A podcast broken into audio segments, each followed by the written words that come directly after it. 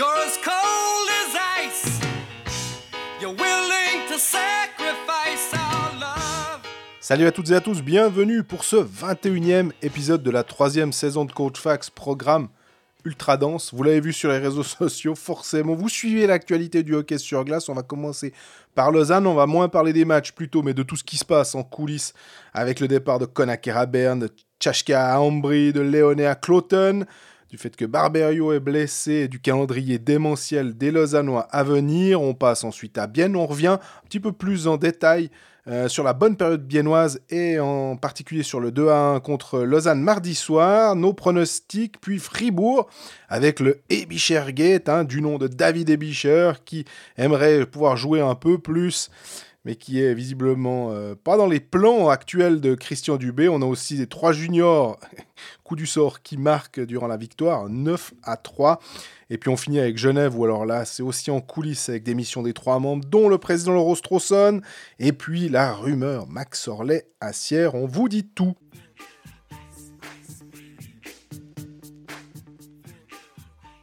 Salut Greg Salut Jean-Fred, la forme? Très très bien et toi? Ouais, écoute, ça va pas mal. Ouais, ouais, on, est, on est toujours présent au micro. Le, les chiffres du coronavirus baissent. Les, les matchs s'enchaînent euh, quasi tous les soirs. On n'a pas, un- pas un jour de libre en ce moment. hein. Mercredi, en fait, c'est CF, c'est à la fois Coldfax et à la fois Conseil fédéral. Exactement. Finalement. Et en plus, la National League le soir. Ça fait Et- beaucoup. hein. Qu'il y a trois matchs. Exactement. Si vous écoutez- cet épisode euh, avant les matchs du mercredi soir, ben, c'est que vous êtes bien fidèles. Si c'est un peu plus tard, ben, voilà, on, dira des choses sur Lausanne. Il y aurait eu entre-temps un Lausanne-Lugano qui a lieu ce mercredi soir. Nous on enregistre mercredi matin. Mais c'est pas grave, on va quand même euh, être suffisamment euh, sur d'autres sujets hors euh, glace, on va dire, pour que ce soit intéressant. J'ai pas trop de soucis. Tu es prêt pour ce marathon? Parce que bah, quelqu'un nous a dit vous êtes prêt à faire euh, deux fois euh, 60 minutes, étant donné euh, l'actualité. Ouais, exactement. Il se a- passe des choses un petit peu partout. Il y a, il y a juste Bienne qui, se- où il se passe pas grand-chose. Ouais, ils gagnent des matchs. ils gagnent des matchs, ils, ils font pas de transfert, euh, il n'y a pas de, il y a pas de, de- comment dire, de polémique hors glace, il n'y a pas de conseil d'administration. Ça s'est passé avant.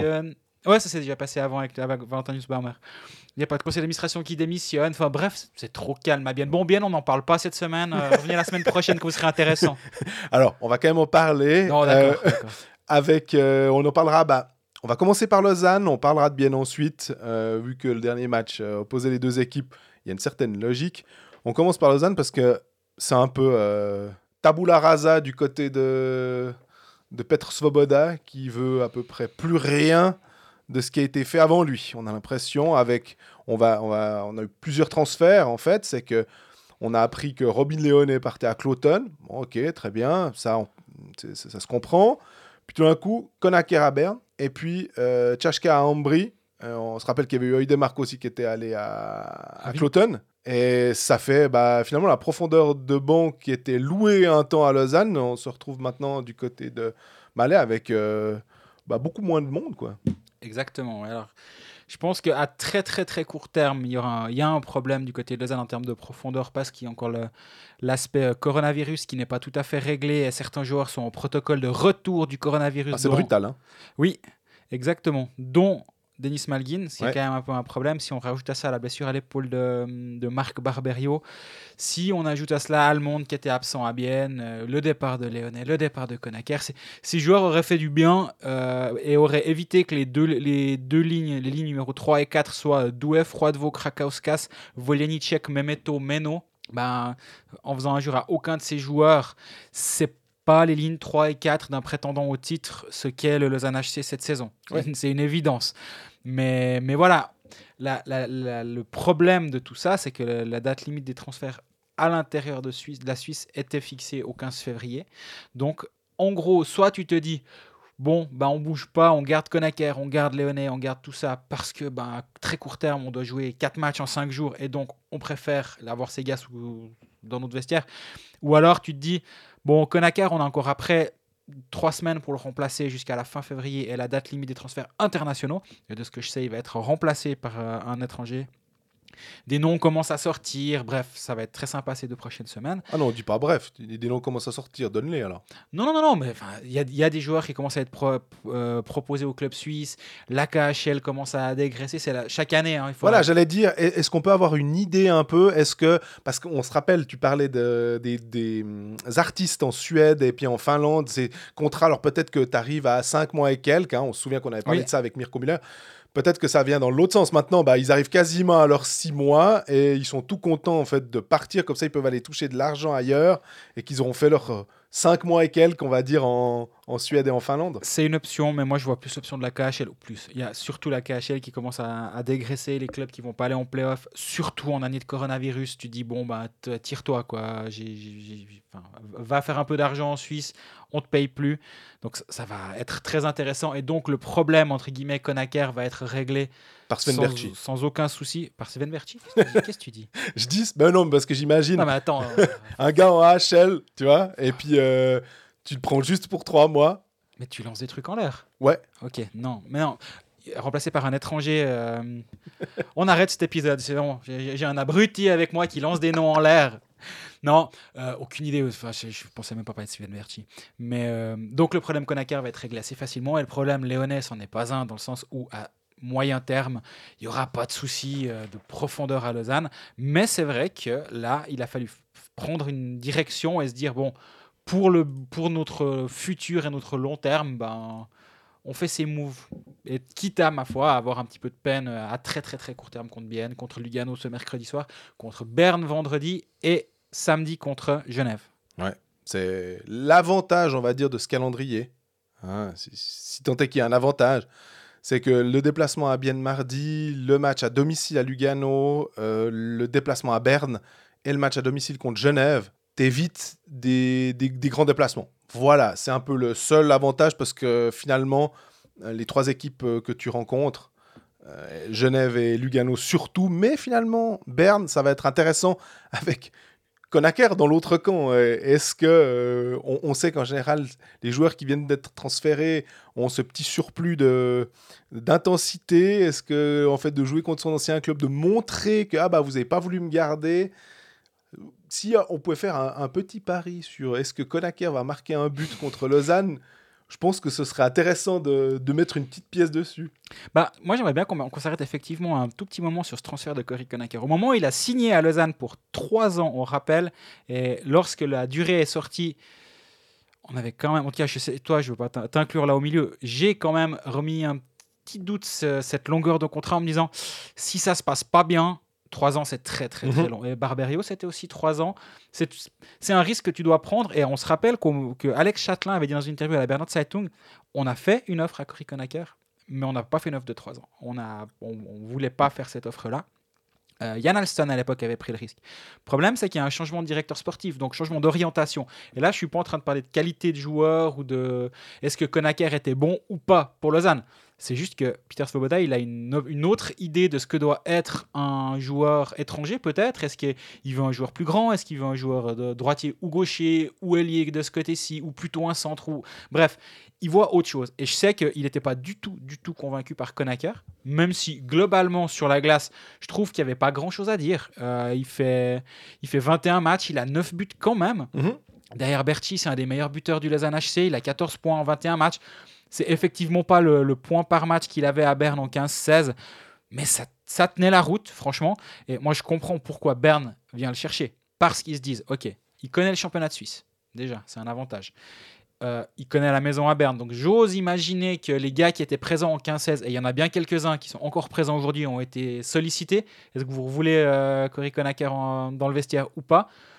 J'imagine qu'ils ont gagné le titre avec lui quand il était là, donc ils ont deux trois bons souvenirs avec. Ouais. Et en termes de, si tu regardes un petit peu les, les stats un peu, les stats dites avancées, parce que c'est la formule consacrée quand on parle des stats avancées, c'est des stats dites avancées. Mais en fait, il est juste derrière Malguin en termes de expected goals par 20 minutes Mhm.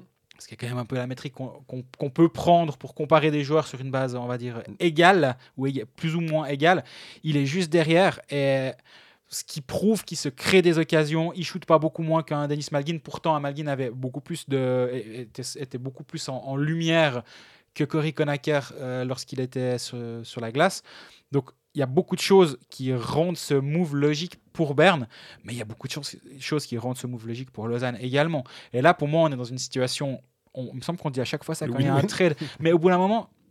Ça m'a l'air complètement logique parce qu'il n'y a pas d'un côté un abruti qui dit euh, oh moi je vais faire une connerie euh, tout le monde s'en rend compte sauf moi puis de l'autre côté quelqu'un qui dit je suis tellement génial que ça que je vais l'enfler non chacun a un, un intérêt dans la dans la transaction et là c'est une évidence que Svoboda il a quelqu'un derrière la tête je suis sûr et il va signer un autre attaquant étranger d'ici le 30 euh, je veux dire le 31 février Ouais.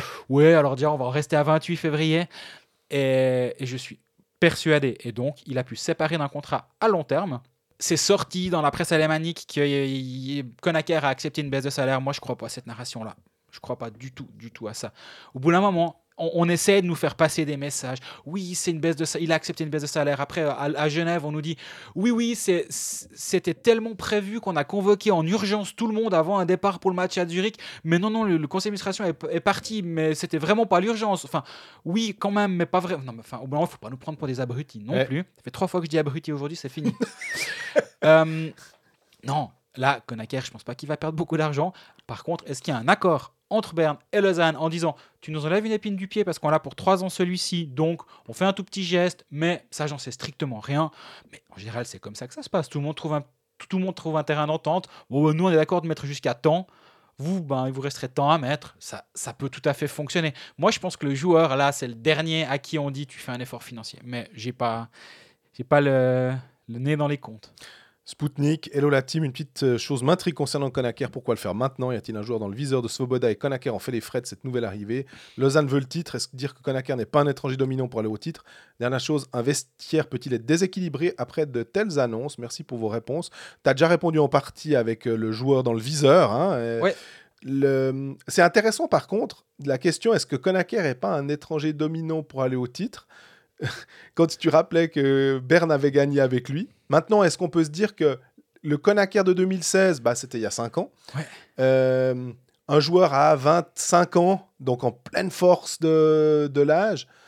Là, maintenant, il a de l'expérience, ce qui n'est même pas un vieux. hein. On a vu qu'il était quand même encore, encore capable de patiner euh, sans aucun souci. Est-ce qu'un Hudon qui a le même profil est finalement plus utile à Lausanne maintenant? Est-ce qu'on pense, et visiblement c'est ça, c'est que Svoboda se dit à talent égal, ou en tout cas à position égale, pour moi, Hudon est... va m'apporter plus dans cette équipe que Konaker. Oh, alors, en tout cas, il y a une redondance. Je pense effectivement que tu as raison et c'est un point qui est, central. Est-ce que, le profil de Hudon match, enfin, duplique trop euh, celui de Cory Conacher? Ça, ça fait. C'est un joueur qui a choisi Peter Svoboda aussi, Charles Hudon. Tandis que- on, on en revient toujours à ça. Et moi, ça, je le comprends complètement, hein, cet aspect-là. D'ailleurs, tu peux me dire quels sont encore les joueurs que Svoboda euh, n'a pas choisi? Est-ce que. Alors, on, on peut se dire qu'évidemment, Frick, euh, peut-être Eldner. Non, Frick, il l'a re-signé l'été passé. Mais il l'a re-signé. Mais après, Donc, il l'a choisi. donc il l'a choisi, ouais, ok. Non, non, non. Dans les joueurs qui n'ont pas été choisis par Svoboda, il y a Joel Gianazzi, par exemple. Mhm. Il y a Christophe Berchi. C'est des joueurs qui étaient présents avant et qui n'ont pas été signés. Il y a Ronald Kennins, mais je sais qu'il est très proche de Kennins.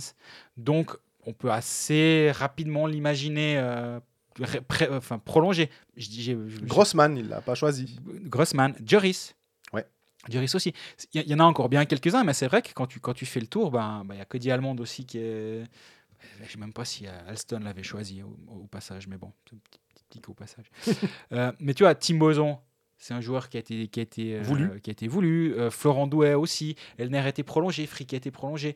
C'est, Marty. Marty aussi. Là, les cadres, ils commencent. Ils commencent, une fois, j'avais utilisé dans, dans ce podcast l'image du gars qui arrive dans son nouvel appartement, puis qui veut changer un peu les tapisseries, qui veut mettre des, des peintures, puis qui veut le faire comme à, comme à son goût, l'appartement qu'il vient d'acheter. C'est exactement ce qu'il est en train de faire, Svoboda. Et je pense que la, la- la- la comparaison, elle, est- elle est complètement. Elle, elle est exactement là. C'est, il a une idée du hockey, il a une idée de ses joueurs, ben, il, le fait. Là où peut-être il le fait de manière un tout petit peu différente, et c'est pour terminer, pour répondre à la question, est-ce que ça peut déstabiliser un vestiaire? Je peux imaginer que ça peut déstabiliser un vestiaire un moment, mais l'été passé. Parce qu'au bout d'un moment, les, méthodes de Peter Svoboda, la façon de faire un peu rentre dedans, on sait maintenant. Et je pense pas que le départ de, de Chaika à, à Ambry va déstabiliser tant que ça. C'est ça. Léonet qui ne jouait pas vraiment, je pense pas non plus. Konaker, ça, ça peut un tout petit peu. Il était, je sais, je sais que dans le vestiaire, ça allait bien avec lui et il n'y avait pas de souci. Peut-être, mais au bout d'un moment, les gars, c'est des professionnels. Et Surtout les Nord-Américains. surtout les Nord-Américains. Tu as tout à fait raison. Et non, moi, j'ai pas l'impression que ça peut déstabiliser. Par contre, moi, j'avais toujours un peu tendance à, à dire quand un GM arrive en place, et je crois que j'ai dû le dire pour Florence Schelling, bah, elle hérite d'une équipe qui n'est pas la sienne. Et donc, avant de pouvoir juger son travail concrètement, faudra lui laisser deux ou trois ans parce que bah, forcément, pour, à- à- pour mettre des touches, ça, ça, s- ça prend du temps. Ça, je pense, c'est une, une réflexion très suisse et c'est ce qui s'est passé à Berne. hein. Ça, par touche, par-ci, par-là, on, on- on change, on essaie de changer ch- gentiment des choses. Bah, Lausanne, en fait, il a mis un grand coup de pied dans la fourmilière. Ah, lui, il veut qu'on le juge maintenant. hein, ça- Bah, en tout cas, il, ouais, on, on peut le juger maintenant, je trouve, parce que c'est une autre méthode. Et là, il n'y a aucun. Moi, j'aime assez, finalement, ce- cet aspect-là. Et toi et moi, on aime bien le sport nord-américain, on aime, on aime bien quand ça bouge, la trade deadline, trade deadline, exactement. NHL ou NBA. Donc ça, c'était un peu une trade deadline le 15. C'était la trade deadline, complètement. J'ai essayé d'appeler John Foust ce jour-là pour me faire confirmer l'info Konaker parce que je l'avais.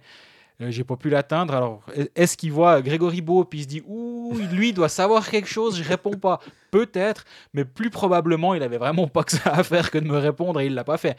Donc, euh, mais non, moi j'aime assez ce qui se passe. J'aime assez suivre ça aussi finalement parce que. Bah oui, on, sort beaucoup d'infos sur Lausanne, mais c'est parce qu'il se passe plein de trucs à Lausanne en termes de, de move, donc c'est chouette. Pour nous, c'est du pain béni. Alors, euh, je vais pas tous les citer, mais il y avait Alain Emery, euh, Youve AR qui nous posait des questions. En fait, en gros, on y a répondu euh, entre quels sont les derniers contrats signés par Alston au LHC, euh, qu'est-ce qu'on pense de la gestion de Svoboda avec l'équipe première. Euh, Youve AR Pro dit euh, ouais, la rumeur euh, Genadzi Löffel aussi. Alors, est-ce que c'est vraiment une rumeur finalement euh, Est-ce qu'on. on- Alors moi on m'a dit que, je- je- enfin, que Lugano, je- ça, ne- ça, ça se ferait pas. Mais euh, j'ai posé la question une fois un peu par hasard comme ça. et je, je sais pas, ça, le fait que, que Lausanne s'intéresse à Leffel un an avant la fin de son contrat, bah déjà, je trouve que c'est normal parce que c'est un, c'est un joueur qui... Enfin, c'est une denrée rare, un défenseur suisse de qualité Droitier. qui plus est. Mais en même temps, moi, je me pose quand même la question de la valeur d'un joueur comme ça, avec la, la- la révolution qui est en train d'avoir lieu. Est-ce qu'un défenseur droitier de bonne qualité euh, va toujours, suisse, va toujours avoir cette valeur-là Ou tu dis, bon, ben, sur les 7 licences étrangères, moi, j'accepte de payer euh, bien un défenseur étranger, un Temernes, style Temernes, style Mhm. Anderson, qui va pas me coûter beaucoup plus cher qu'un Romain Leffel, mais bah, j'en aurais 15, 20, 30 à choix, tandis que là j'en ai un. Donc, euh, mais l'échange avec, euh, avec Gennady, je j'ai pas l'impression. Bah, de toute façon, maintenant la deadline est, est passée, donc Ouais. ça n'arrivera pas. Mais euh, j'ai pas l'impression que ça a été une question qui a été posée directement aux principaux intéressés. euh, Veux-tu partir là-bas parce qu'on a un deal sur la table? Euh, juste pour revenir sur ce euh, dossier-là, éventuellement, ou sur ce joueur en particulier, ce qui est assez spécial, c'est qu'on avait Froidevaux et Genadzi qui sont les derniers, euh, on va dire, reliquats de la montée du Lausanne Hockey Club en... Et Antonietti. Voilà, qui sont les derniers reliquats de la montée du Lausanne Hockey Club en National League. Et on a eu des capitaines, là, parmi ces, ces- ces joueurs-là, ou des assistants et tout, puis c'est des figures, en fait, Mhm. du club. Je comprends le- la volonté de Soboda de vouloir mettre sa touche et tout, mais est-ce qu'à un moment, un Genadzi, qui est un type euh, vraiment, je pense, ultra apprécié, euh, très apprécié en plus des, des supporters, même si c'est pas les supporters qui, qui- qui font l'équipe. À un moment, quand tu amènes euh, des Marty, quand tu amènes des Douai, des Bosons, des, des- des francophones aussi, pour redonner un peu une identité, si tant est qu'il y en ait une, à Mhm. redonner à, à ce club et avoir un, un- un côté un peu euh, ouais, francophone, lausannois, je sais pas, mais en tout cas de- des gens plus proches. Genadzi, finalement, il est très lausannois. Et de s'en séparer à un moment, ça va arriver. Bien sûr, il est de 1988, il vient de fêter ses 33 ans. Donc, il il est plus dans la dans, dans- le prime de, de- sa carrière, hein, mais on a vu que Diaz, je ne les mets pas forcément sur le même plan hein, entre le palmarès de Diaz et le palmarès de, de Genadzi, mais il, a, il est deux ans plus jeune et il pourrait peut-être encore rendre de menus services. Admettons, s'il a encore envie de continuer sa carrière trois ans jusqu'à 36, je pourrais imaginer que c'est faisable, peut-être pas jusqu'à 39 comme un Diaz, ce qu'il ambitionne de faire, mais voilà, et, de, de garder finalement un, un Genadzi comme étant le voilà l'âme du club. Oui, ouais, je, suis assez d'accord avec toi. Mais à l'inverse, moi, ce que je vois aussi quand même, c'est que la, courbe de, progression ou, le changement de dimension du LHC induit finalement un changement quasi total de l'équipe que, que tu avais peut-être il y a 5 ans. Parce qu'il y a 5 ans, le, le Lausanne HC était, était une équipe qui tentait d'arracher les playoffs et euh, poussait des équipes au septième match. Et euh, on disait que c'était déjà incroyable et ça l'était. hein. Mhm. quand, quand ils font sept matchs contre Zurich, c'était une, une, sé- une série de playoffs qui était dingue. Maintenant, Lausanne, c'est plus ça. C'est une équipe d'un autre statut. Donc forcément, tu dois, tu dois viser d'autres joueurs et tu dois changer certains cadres. Maintenant, la- l'aspect identitaire et figure identitaire, je suis d'accord avec toi. Et un, Joel Genadzi à, tr- à 33 ans, encore une année de contrat. Mais est-ce que lui-même a envie de jouer dans une équipe? Alors, pas une question d'ambition, mais une question de, plaisir, on va dire, personnel, dans une équipe qui aura comme défenseur off- offensif l'année prochaine Barberio, Frick, Glauser va, hum, va débarquer. Euh, Eldner toujours, mais bon, c'est pas un défenseur offensif. non, mais- non, bien sûr, mais son, son profil existe déjà. Mhm. On parle déjà de, des, des- des bruits avec le FUL, on parle de plein de choses. Est-ce qu'il aura toujours envie de- d'être ben, de moins en moins dominant? Ça, c'était peut-être. Cette saison, il est, pour moi, il est, il est toujours à niveau clairement. Et, et si, si lui souhaite s'en aller ou si le club souhaite s'en séparer, il faut toujours être deux pour qu'il y ait une séparation. Je pense que les, les autres formations seraient bien inspirées de, de- de regarder euh, ce qu'il est capable d'apporter à une équipe. Je veux juste revenir deux secondes sur Konaker quand même, parce que j'ai oublié d'en parler tout à l'heure. Il y avait un deal sur la table avec Davos pour, euh, pour Kerry Konaker. Donc c'est pas, c'est pas la, c'est, euh, la preuve que c'est pas forcément tout le temps. C'est pas le joueur qui est allé toquer à la porte en disant je vais à Berne, je vais à Berne, je vais à Berne. Il y a deux semaines ou une semaine et demie, il y avait un deal centré autour de Benjamin Baumgartner Ok. Et les, dans, dans le l'autocar ou dans le dans l'avion pour Davos ou dans le train pour Davos, il y avait euh, Konaker et Léonet. Donc, euh, et finalement, ça ne s'est pas fait. Là aussi, si on avait dû parler de, de deal euh, win-win, on aurait dit Ah ben, oh, c'est complètement win-win parce que Davos avait besoin d'un étranger. Lausanne avait trop d'étrangers et aurait remplacé un étranger par un joueur suisse directement. Donc, en fait, Et qu'en plus qu'il avait signé pour la suite. Exactement. Et, et donc, euh, c'est la preuve que Konaker était clairement sur le départ et c'est pas une surprise que ça se soit fait euh, ce lundi. On a une question qu'on va, qui est plus générique, mais qui finalement va bien avec tout ce qu'on est en train de, discuter là. Euh, Cyril Ayot, la pratique des échanges de joueurs serait-elle en train de faire son nid en Suisse? Elle semble euh, du moins être plus acceptée aujourd'hui qu'hier. Auriez-vous des échos positifs ou négatifs de joueurs, d'agents ou directeurs sportifs à ce sujet? Salutations à vous. Les échanges, en fait, on a l'impression que vu qu'il y a une révolution qui va s'opérer, eh, on, a tendance à, penser de plus en plus en amé- nord-américain avec euh, éventuellement un, cap salarial ou en tout cas un, un plafond qu'on pourra dépasser. Enfin, on commence à avoir des structures euh, ou des façons de penser qui se rapprochent même pas forcément de l'Amérique du Nord, mais c'est juste que l'Amérique du Nord doit penser comme ça pour construire ses effectifs. Et que donc, c'est un peu la pratique qui se fait euh, d'une certaine manière, euh, qui est induite par ces changements. Ouais, et puis il y a, un- il y a un s- le, la- la- comment dire, le pouvoir était dans les mains des joueurs très récemment, et en même temps c'est eux qui créent la valeur et c'est eux qui jouent, et ça me semble complètement normal. Mhm. Mais le, les, les dirigeants de clubs sont aussi sont gentiment en train de se réapproprier une partie du pouvoir, en tout cas justement une pression sur les salaires euh, à, l'avenir avec euh, la réforme qui est en cours, etc. Donc forcément, les joueurs perdent un tout petit peu cette puissance qu'ils avaient récemment au profit de directeurs sportifs qui peuvent maintenant dire ben ouais bon désolé écoute euh, c'est plus toi qui décides tout seul. Dorénavant j'ai aussi mon mot à dire et oui on a un contrat mais j'ai plus peur de te mettre dans les tribunes jusqu'à la fin de ton contrat si vraiment tu veux pas aller ailleurs. À toi de voir. Donc je pense que ça se généralise effectivement, mais aussi, ben, là, Svoboda, il a, il, il a fait environ 95% des transferts euh, qui ont eu lieu en Suisse et il était inclus euh, à un moment ou à un autre dedans. Ça a aidé aussi finalement parce qu'il faut toujours être deux pour, euh, Pour danser, ouais. pour danser. Et, et si c'est, euh, je, je caricature, mais si c'est deux Suisses allemands à table qui fait ouais, on a toujours fait comme ça, et puis bah on fait pas les échanges. hein. Puis là, si une fois t'en as un qui s'assied à table puis qui dit non non mais attends, moi je t'envoie lui, lui, lui et lui contre lui. Ah tiens, ce serait pas mal pour Ouais. moi. Et ça change les mentalités. Donc forcément le, c'est pas que l'arrivée de Svoboda. hein. Des transferts, il y en a eu avant. Bah, des Max hein. discussions, il y en a eu avant. Max Orley était clairement euh, là au milieu, mais c'est aussi lui qui a amené ça en, en Suisse. Ses premiers transferts, on, on- on en revient toujours à euh, Leffel contre Camerzin et John Fritsch. Même si c'était pas le premier. hein. Même si c'était pas le premier, mais c'est Damien Brunner à l'époque. Mais... Exactement. Même si, mais c'est celui qui a, en tout cas en Suisse romande, fait le plus Oui. parler. C'était un tremblement de terre. Oui, Étant- mais parce qu'il y avait un côté euh, air d'autoroute à 22h alors que c'était à minuit qu'il fallait faire. Enfin, il y avait tout un côté euh, romanesque là autour. Il y, avait une, c'est- il y avait du storytelling, il y avait une histoire à raconter, c'était fou. Ah, complètement. Donc, euh, moi, moi ouais, je, je pense que les joueurs joueurs doivent pas forcément être très contents parce qu'effectivement, quand tu signes un contrat de 3 ans quelque part, tu dis bon, ben, je, déménage, j'ai mon appartement. Il y, a, y, a, une chronique qui était très intéressante dans La Liberté la semaine dernière de Benoît Yecker qui racontait ses déboires avec les appartements. En gros, là où nous, quand on a un contrat duré indéterminé, bah, tu as ton appartement. Lui, il dit, bah, en fait, on... il est revenu à Fribourg, mais il n'avait pas encore remis, remis, son bail à Lugano, parce que c'est lui qui l'avait choisi ou qu'il avait cherché. Et en gros, il doit se démerder là où l'étranger, quand il débarque au 1er août, bah, le 1er août, il y a les clés sur la porte et puis il rentre. Tout à fait. Les Suisses, ils doivent se débrouiller avec, euh, avec le bail de leur appartement, le remettre.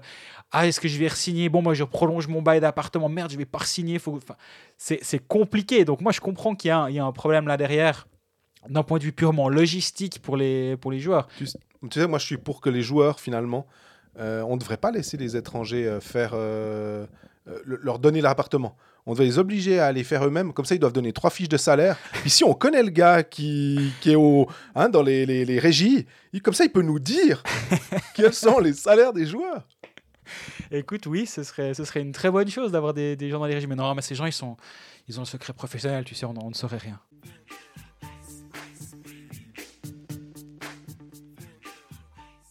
Alors on passe à Bienne. On va, revenir finalement sur ce Bienne-Lausanne. Euh, victoire euh, complètement méritée de Bienne euh, 2 à 1 euh, mardi soir chez eux, qui faisait suite aussi à une victoire, là aussi méritée contre Fribourg 4-2. Bienne qui va, qui va bien. Bienne qui a su récupérer ses joueurs, qui a un gardien qui fonctionne bien, qui encaisse assez peu de buts finalement en ce moment. La défense tient la route. L'attaque, on, l'a souvent, euh, souvent relevé à ce micro.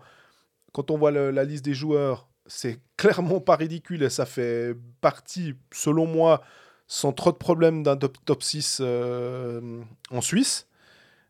Et là, finalement, bah, contre Lausanne, les, attaquants biennois, le, le, le, contingent faisait plus peur que le contingent euh, lausannois. Tu l'as juste euh, mentionné en disant quand on a une quatrième ligne, et c'était pas pour faire injure à Memeto, à Paulin Meno et à Volenicek. Effectivement, euh, du côté de, de Bienne, il y avait un petit peu plus de, de coffre, un peu plus d'expérience aussi. De, de bah joueurs ouais, ta quatrième ligne, c'est euh, Anton Gustafsson, Tino Kessler et Gillian Kohler. Et devant, tu as Brunner Kunti Kunsley, euh, offert comme euh, Fuchs, Ishii Pouliot Rayala. Enfin, c'est quand même euh, assez bah, impressionnant. Oui, c'est assez impressionnant quand tu compares les deux équipes. Oui. Et du coup, euh, c'est pas étonnant que le différentiel de shoot à la fin du match soit 34-16. Ouais. 16 tirs cadrés pour Lausanne. Il y a eu durant le deuxième tiers une, une période de 10 minutes durant laquelle Lausanne n'a pas un tir cadré. Oh, parce qu'ils étaient. Bon, il y a eu une période de 10 minutes où ils étaient en une infériorité numérique. Hein. Bien sûr, mais durant tout le deuxième tiers, ils se sont fait bien dominer. Premier tiers, 2 shoots. Deuxième tiers, 4 shoots. Troisième tiers, il y en a 10. Quand, Ah ils ouais. doivent, quand ils doivent revenir au score. Et... Et puis là aussi, quelle est la qualité des shoots hein euh, J'ai pas, eu l'impression, en voyant le, le match, que Lausanne, c'est pas parce qu'il y a eu 10 shoots que tu. Il y a eu un moment où Udon aurait pu voler le. Ah oui, toute fin de match. Toute fin de match. Ouais, mais en chance, gros, hein. pour moi, c'est le seul, la seule action lausannoise un peu dangereuse de ce troisième tiers. Donc, euh, Une autre petite stat marrante, allez. Tir total, donc 34-16. Tir à côté du but, 25-5. Donc si tu regardes le, cor le corsi de, de, ce match, ça fait 59-21. Et là, ça fait mal, je trouve. Après, tu rajoutes encore les, les tirs bloqués. Lausanne a 29 tirs bloqués et bien en a 6. mm -hmm. Donc en gros, 2-1, c'était le, le minimum, Minimum. syndical. Et Lausanne a eu de la, euh, de la chance, a, fait un bon match défensivement, mais offensivement, c'était c'était terrible. Ouais, tu vois, ils, ont, ils ont 29 tirs bloqués, ils ont forcé des tirs à côté, euh, avec 25, 25 tirs à côté. Ouais. Mais, mais, mais quand même, c'était compliqué.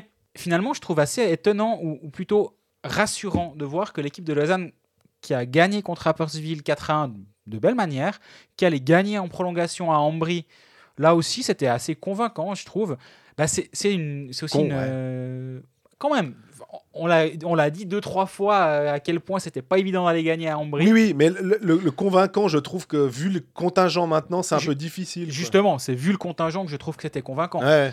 Et de, de, voir que bah, là, tu, tu te prends quand même une équipe d'un autre niveau avec Bienne. Et oui, le score est très serré. Et oui, Charles Hudon doit ou peut, peut égaliser en Peu. fin de match. Peut. Mais au bout du compte, sur le contenu du match, bah, en- d'un côté, tu as une équipe qui est au complet et en plus dans une très bonne passe. Et en face, tu une équipe qui, bah, qui tire sur les mêmes individualités, qui joue à trois lignes, deux lignes et demie. Et forcément, ça, ça s'est remarqué. Maintenant, vite, des retours, euh, Malguin, Gibbons, ça pourra vraiment faire du bien. Ça devra même faire du bien. C'est clair. Moi, ce que je voulais dire aussi à, à Bienne, finalement, le- il y a une ligne qui est. Tu remarques que quand euh, cette ligne-là est ensemble et Bienne en général va bien, on pourrait penser que comme ça, c'est Rayala Pouillotte en disant Ah ouais, mais alors. euh, de temps en temps, quand ils, vont moins bien, Bienne va moins bien, mais j'ai l'impression que le baromètre de cette, euh, de cette équipe, c'est Brunner, Kunti, Kunsley, et vraiment cette ligne, je l'aime beaucoup comme elle est construite. Entre Kunsley, euh, qui est un joueur avec un gabarit assez imposant, Brunner qui est le buteur mais qui peut se transformer aussi en artiste. Et puis alors Kunti qui est clairement l'artiste du lot. Et Kunti qui va bien en ce moment, Brunner qui va bien en ce moment, puis Kunsley qui finalement est assez fidèle à lui-même. C'est que tu vas avoir ton quota de but, on a l'impression depuis qu'il est à Bienne, c'est le quota de but de Kunsley parce qu'il est avec ces deux joueurs-là. Et que finalement, cette ligne-là, elle marche très bien et que que tu mettes Tormenon ou que tu mettes Larsenberger, Larsenberger a essayé de mettre sa patte, et finalement, il a les mêmes idées que Tormenon. D'ailleurs, en parlant de Tormenon, petite parenthèse, on salue le fait qu'il soit, euh, en tout cas, en rémission de cancer et que visiblement tout aille bien.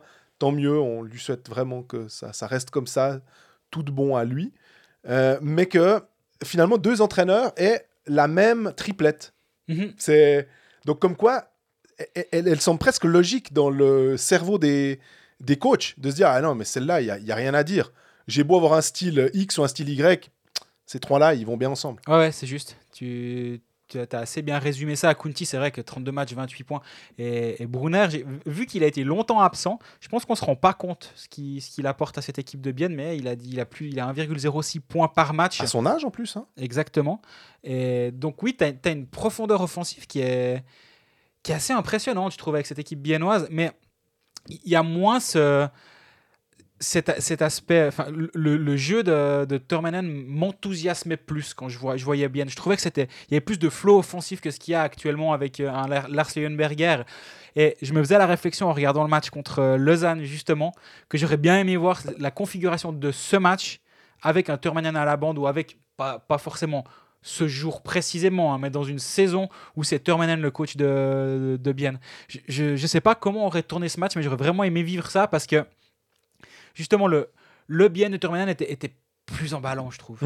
Mais très bon défensivement. Oui. Et puis surtout c'est que lorsqu'il se déploie en attaque, bah, il avait l'intelligence de dire à ses joueurs créatifs je vous fais confiance et pas être dogmatique en disant une fois que tu franchis la ligne rouge, par le côté, c'est une passe derrière ou c'est un puck euh, droppé dans le fond, et puis on y va. Euh, ou bien un jeu euh, plus horizontal que vertical, peu importe. Il y a vraiment, on a l'impression que tu, tu, tu, tu peux pas schématiser. C'est finalement euh, selon ce que vous sentez, Mm. allez-y. Et que bah, quand euh, des joueurs euh, sont, euh, sont, sont débridés dans cette phase offensive où c'est une phase de création et non pas une phase de, je vais dire, démolition, mais on, on s'entend bien que quand tu es en, en phase défensive, le but c'est de casser le jeu de l'adversaire. Donc c'est c'est moins facile de créer dans cette situation-là parce que la situation ne, le- ne s'y prête pas finalement. Et euh, nous, on aime bien quand euh, justement on peut avoir des, euh, des petits jeux, des, des, des, des- petits trucs qui, qui viennent un peu comme ça, selon le. Tu dis parler de flow, c'est un peu le selon l'instant. Tout d'un coup, cette situation-là m'inspire. Mhm. Et c'est ça qu'on aimait bien avec, euh, avec Bien, qu'on retrouve peut-être un peu moins, mais le fait est qu'il gagne. Donc, peu importe, on peut faire nos belles théories puis dire qu'on préfère. L'important, c'est que ça fait plus 3 dans la colonne euh, des points, et puis que Bien continue sa, sa, sa bonne performance actuelle. On peut même dire plus 6 avec les 3 points ramenés euh, de Fribourg. Le, De belle le, manière. Le miracle de dimanche, parce qu'en général, euh, les Fribourgiennes cette saison, ça se passait pas très bien pour les Biennois. On en parlera de l'aspect fribourgeois un petit peu plus tard. Mais, euh, mais pour Bienne, bah, tu parlais justement de l'importance de, de la ligne Kunsley-Brunner. Bah, Kunsley est sur le premier but. Brunner est sur le troisième, certes en powerplay, donc c'est un peu différent. Bah voilà, cet après-midi-là, moi, j'avais l'impression, en fait, même à 1-0, je me disais, mais je vois bien bien le, le gagner, celui-ci. On en parlait avec Laurent Kleisel. Au passage, si vous voulez plus de bien, euh, n'hésitez pas à écouter la Stammtisch qui vient chaque semaine, je crois, ou une semaine Deux sur semaines, toutes les deux semaines, pardon. Je, pense que ça leur fera plaisir. Laurent Clazel n'y croyait pas. Lui. Non, non, non, non, c'est l'habituel raclé contre Fribourg. Il était un peu résigné. Il dit mais cet après-midi, il peut se passer. Ça peut, ça peut le faire. Et Fribourg était pas bon, accessoirement. Et, et était, a fait un très, très bon match. Donc euh, là, comme tu parlais avant de bonne passe, ben là, ça fait trois victoires consécutives euh, pour Bienne. Et alors, ils ont, ils ont 36 matchs. Toujours faire attention derrière. Et Fribourg et Lausanne en plus, hein, donc euh, sur les deux derniers en tout cas. Donc tu commences à avoir des vrais adversaires sans faire injure de nouveau. Non, mais c'est toujours la même chose de se dire, évidemment que euh, quand tu vois que Rapperswil peut prendre 9 à 3, enfin, Rapperswil peut avoir des, des- des passages plus compliqués, Ambry peut avoir des passages plus compliqués, Langnau peut avoir des passages plus compliqués, on a le droit de le dire quand même, mine de rien. Oui, non. Que c'est plus compliqué d'aller euh, jouer contre Zug, Zurich, euh, Fribourg, Genève, Lausanne, bien sûr. D'ailleurs, les deux prochains adversaires de Bienne, c'est qui? Ben, C'est Fribourg à la maison pour le septième match de la série. Et c'est Lausanne, euh, Lausanne à la maison. Et après, c'est Zurich. Donc tu dis que là, ils, sont, ils vont être à l'épreuve du feu ces prochains temps, euh, Bienne. Mais les dispositions sont, sont vraiment bonnes, je trouve. Ce qui est hallucinant d'ailleurs, c'est de dire, pour voir la, la dureté du, calendrier, c'est-à-dire que le deuxième prochain match de, de Bienne, c'est Lausanne. Lausanne, entre-temps, en aura déjà joué trois, parce qu'il n'y a pas de Bienne entre- en ce moment-là. Donc, c'est euh, le prochain match, ce sera mardi. Donc. Mardi 23, ouais. Voilà, c'est-à-dire qu'ils ils jouent, Fribourg d'abord. ils jouent deux matchs Ouais. jusqu'à mardi. C'est un peu plus un calendrier normal. Oui. Pendant ce temps-là, les autres, ils ont joué deux contre quatre. Enfin, bref. Jouer sport, un jeu de la loterie romande. on passe à nos pronostics. Pour revenir sur la semaine passée, euh, carton plein euh, pour, euh, je crois, la deuxième semaine de, de suite. Donc, euh, Greg avait proposé Genève moins 1, victoire 4 à 1. À 3,40. voilà, à. Davos, exactement. Ouais, non, la cote, elle était là, elle était belle. Et puis, euh, j'avais proposé Lausanne moins 1 en étant clairement pas serein de retour de quarantaine contre Rapperswil, 4 à 1. Là aussi, c'est passé. La cote, elle était, je crois, juste en dessous de, de 2, hein, quelque chose comme ça. Euh, un petit peu moins intéressant, mais voilà. Les, les- deux sont passés, c'est ça l'essentiel. Euh, cette semaine, ce vendredi, parce qu'on fait toujours les matchs du vendredi, on en a quatre. On a Zurich, euh, on a Berne, Lausanne, on a Gotteron, Ambry et euh, Genève, euh, Rapperswil. Au niveau des cotes intéressantes, c'est pas forcément que les matchs sont, sont pas intéressants, mais au niveau des cotes intéressantes, elles ne sont pas encore sorties. hein. C'est juste, Greg, je dis pas de bêtises. Non, elles sont pas encore là. Voilà. Forcément qu'un euh, Genève euh, Rapperswil, quand euh, on a vu euh, Rapperswil se prendre 9-3 contre Fribourg à domicile, de jouer contre Genève qui a l'air d'être sérieux en ce moment quand même, mine de rien. Ouais, on a plutôt envie de partir sur Genève euh, maintenant à moins 1. euh, Est-ce que la cote sera très intéressante? On, on peut en douter aussi. Moi, honnêtement, ce Berne-Lausanne me, me titille dans le sens. j'ai euh, senti avant, quand tu parlais de Conacher à Berne, ça, ça titillait. Je sentais Mais ça. oui, mais, mais c'est- parce que Berne est quand même pas ridicule, mais en même temps, on a l'impression que c'est un peu le, le, le, le- le côté euh, tu, tu veux taper sur le clou, et tu veux être sûr que cette fois- cette fois-ci ça va être bon. Puis finalement, non. Parce que euh, tu te fais avoir alors que c'est la définition de la folie que tu aimes utiliser, quoi. On espère chaque fois un résultat différent. Et... Faire la même chose et espérer un, un résultat différent. Voilà, donc est-ce que Berne, c'est un peu la définition de la folie de vouloir parler, parier contre eux, enfin, euh, en pensant à une victoire Ouais, ça dépend, je pense aussi de la, des, des éventuels euh, retours ou non de, de coronavirus, parce qu'on en a parlé suffisamment longuement dans la partie lausannoise tout à l'heure. Euh, en l'état, si c'est l'alignement de mardi soir contre Bienne qui se rend à Berne, moi je mets de l'argent sur Berne. Mhm. Parce que tu as d'un côté une équipe qui doit un peu euh, se mettre un pied au cul pour, pour aller de l'avant et pour accr- accrocher les playoffs, qui n'a pas le droit à des day off.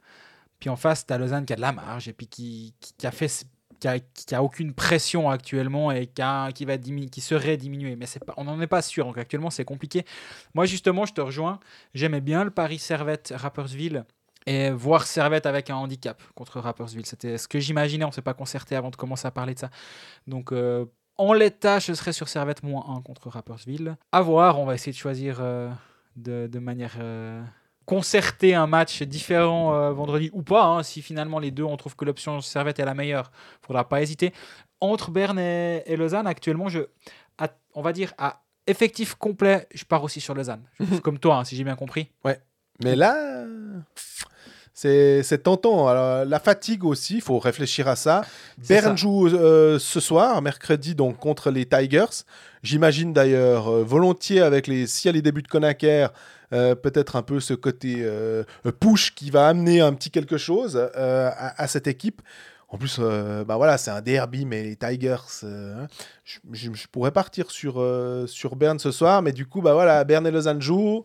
Et euh, rejoueront vendredi, ce qui fait que la fatigue, les deux sont sortis de quarantaine il n'y a pas si longtemps, donc euh, ils sont un peu dans des situations euh, identiques. Difficile de, de Ouais, voir. ça va être très intéressant. Ben, comme d'habitude, on, on fera notre choix définitif vendredi matin sur les réseaux sociaux. Mais on est, on est d'accord que Zurich, par exemple, Tigers, là, on touche pas. On se fait- on s'est fait avoir une, deux fois. Là, on a La bien compris. définition de la folie, c'est parier sur Zurich qui bat Langnau et espérer un résultat différent. on connaît. Jouer sport, un jeu de la loterie romande. Alors après ce passage euh, lausanno-biennois, on va dire, cette transition de Lausanne à Bienne, on passe à Fribourg. Fribourg, il n'y a aucun problème avec les jeunes. Gaëtan Jobin marque, euh, Lucas Gaur marque, euh, Jordan Bougro marque. Tout va bien. Les jeunes à Fribourg, c'est simple, non? Oui, c'est très simple. C'est leur premier but euh, aux trois, en fait, dans le même match en National League. Aucun Bravo. problème. Rien. Aucun souci, rien du tout. D'accord. Voilà. Bon, bah, on passe à autre chose. Alors, Non, Genève. petit, il y a un petit souci là du côté de Fribourg, il me semble.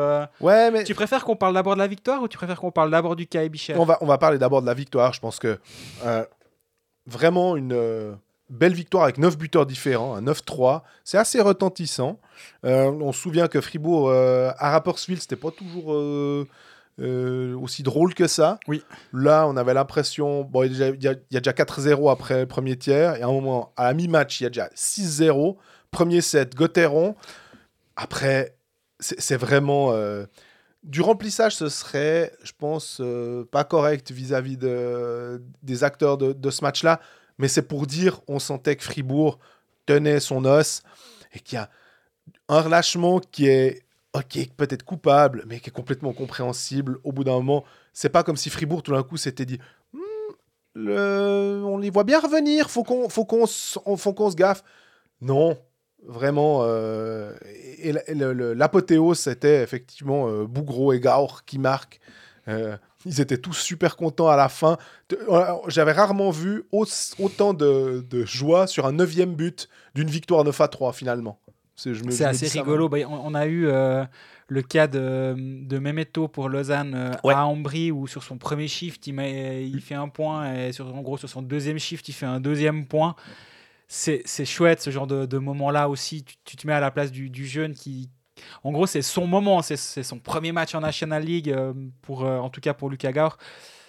Ils ont, ils ont eu l'occasion de jouer en power play en fin de match, vu que le match était si, si simple que ça. Ils ont même Ouais. eu du temps de jeu en, en power play bah, c'est des, c'est des jolis moments. Ils s'en souviendront pour un moment, enfin pour, pour un, un- un long bout de temps de, de, ces, de ces moments, les, les jeunes. Justement, je parle de Memeto, que ce soit. Bougro, c'est un peu différent parce qu'il a Oui. un peu d'expérience en Swiss League. Il a 22 ans déjà. Mais Pijobin, bah, finalement, son but, c'est son premier aussi en National League. Euh, bah, c'est le 1-0 finalement. C'est c'est pas l'anodin, si j'ose dire, 9-3 de la 59-57. Il est très très important ce, ce premier but de Gaëtan Jobin qui a sa chance euh, depuis, euh, depuis qu'il est de retour d'Ajoie. Et ça aussi, c'est par la force des choses. On se rappelle l'année passée, Sandro Schmidt avait aussi, par la force des choses, eu euh, gentiment sa chance dans l'alignement et il a pu lâcher sa place. Est-ce qu'un Gaëtan Jobin va vivre la même chose ces, prochains temps? Ce serait bien. Maintenant, Gaëtan Jobin, il a besoin de, en étant ailier, il a besoin aussi bah, de faire sa place. C'est peut-être un peu plus difficile, c'est con à dire, hein, parce qu'une place au centre euh, en National League, c'est clairement plus difficile qu'un ailier dans la mesure où on, on- on va te demander plus de travail défensif. Donc il faut être plus alerte et c'est moins simple de débarquer comme ça puis de tout casser. Mais voilà, euh, nous, ça nous fait euh, super plaisir. C'est peut-être, est-ce que ça va quand même peut-être pas être une anomalie d'avoir trois juniors qui marquent dans un match comme ça? Ah bah oui, c'est une anomalie. Et- Complètement. il faut pas se dire que ça va être euh, comme ça euh, la, la- la fête tous les soirs. C'est clairement, il y a encore eu Timothée Chalère qui, qui, joue et c'est vraiment bien d'avoir euh, finalement euh, ces joueurs-là qui amènent quelque chose, un peu de fraîcheur, un peu euh, d'envie et qui ont l'occasion de, de jouer. Maintenant, effectivement, là on peut en parler maintenant parce que ce qui est assez incroyable, mais on parlait de storytelling et d'histoire à raconter avec euh, notamment un transfert qui se fait à 22 heures sur une aire d'autoroute euh, à la deadline. Et ben là, c'est un peu la même chose. La semaine où on commence à parler du cas de David Ebicher, le jeune, ah mais pourquoi il n'a pas sa place et tout, eh ben on a trois jeunes qui marquent leur premier but en National League. Enfin, on n'aurait pas pu l'écrire, ce- ce truc-là. C'est assez incroyable.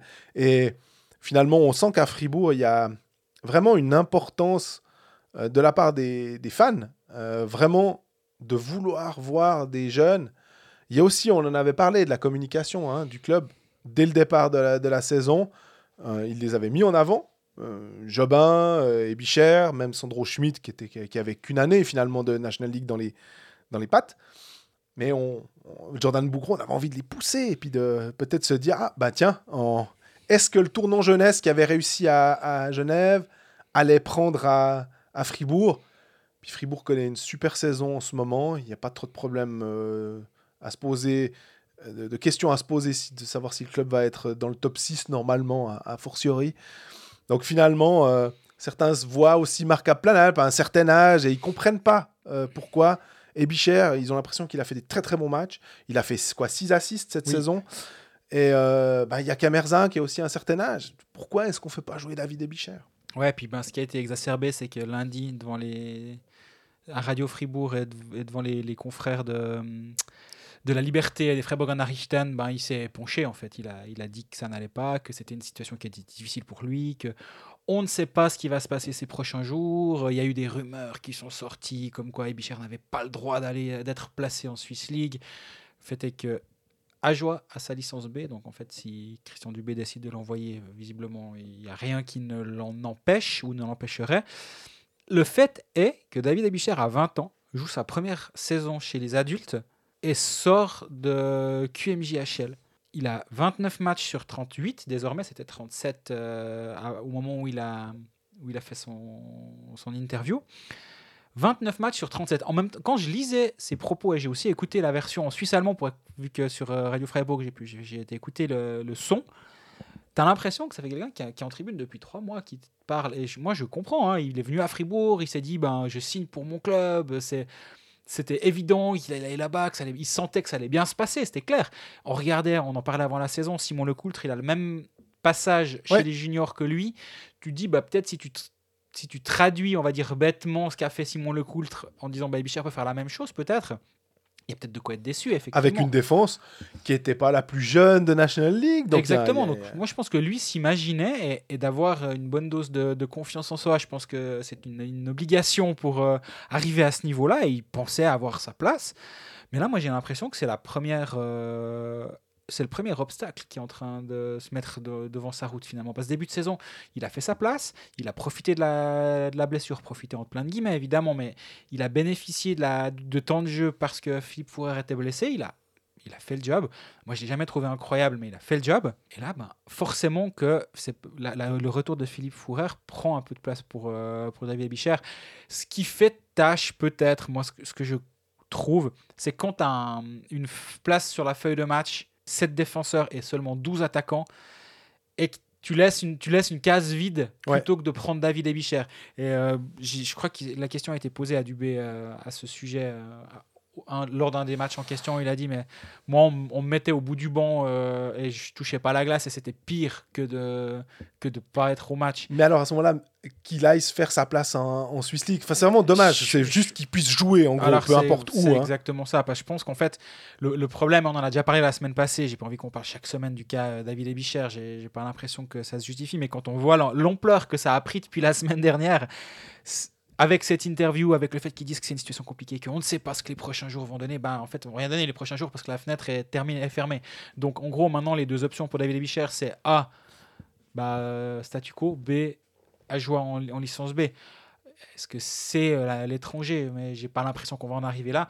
Toujours est-il que moi, je suis quand même un peu surpris quand je lis dans La Liberté sous la plume de Pierre Chouvet les propos d'Ebicher qui dit euh, en plus l'année prochaine l'arrivée de Raphaël Diaz, il a un, si- il a un style de jeu similaire au mien. Euh, ouais.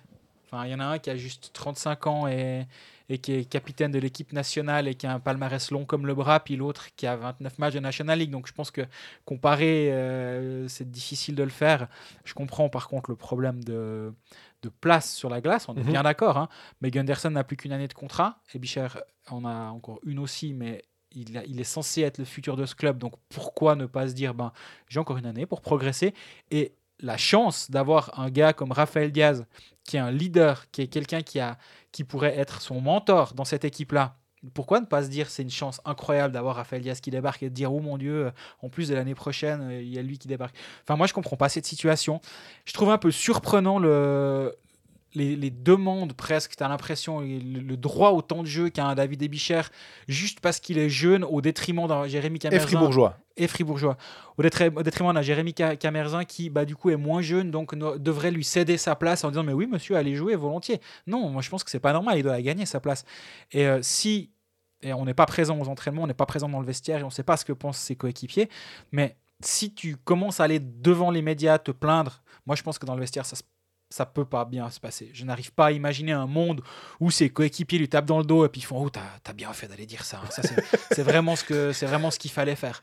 Moi, je vois pas ça. Je, je n'arrive pas à l'imaginer. Et à mon avis, tôt ou tard, il va devoir y avoir une discussion assez serrée entre euh, tout ce petit monde, que ce soit Dubé, que ce soit Ebicher, que ce soit l'agent, que ce soit les parents, que ce soit les grands-oncles, les tantes et j'en sais rien qui. Mais au bout d'un moment, tu peux pas laisser la situation se dégrader comme ça parce que maintenant il est allé public, c'est sur la place publique cette histoire et il a fait part de son malaise que, encore une fois, hein, c'est un jeune de 20 ans qui parle aux médias, qui n'a pas l'expérience des médias, qui, qui a juste dit ce qu'il pensait finalement à ce moment-là. Complètement. Et il faut pas non plus jeter sous le bus, je trouve, et c'est c'est vraiment pas l'idée. Par contre, au niveau de l'état d'esprit, moi, j'arrive pas à comprendre que après, après avoir joué 29 des 37 matchs, et on rappelle que un match, euh, selon ses propos, trois selon ceux de Christian Dubé, euh, était absent à cause de- d'examen.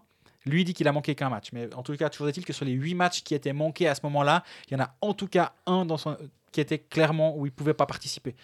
Donc, moi, je trouve qu'il il a aussi le droit d'être un tout petit peu patient à ce moment-là. Moi, j'ai un truc.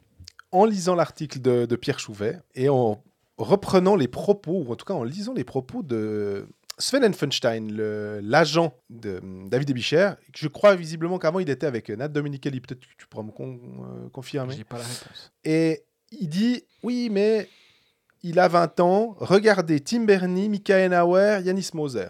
Hein, il les compare parce Mhm. qu'effectivement, on est sur quatre joueurs de l'année 2000. Tu l'as dit au tout début, il rentre du Canada, il a passé deux, euh, deux saisons à, à Gatineau. Oui. Très bien. Mais après, je me suis posé la question, je me suis dit, mais ok, les, les, les- on, on aime bien mettre en avant les ligues canadiennes qui sont très intéressantes pour le développement des jeunes joueurs. Euh, on a en ce moment Attilio Biasca, on a aussi Lorenzo Canonica qui finalement ont pu aller hein, après avoir été drafté. On se souvient de Nico Ishier. Mais si on prend Tim Bernie, par exemple, lui, en 2018, 2017-2018, il fait 8 matchs quand même avec les CDC Lions, ok mais il fait 36 matchs avec les.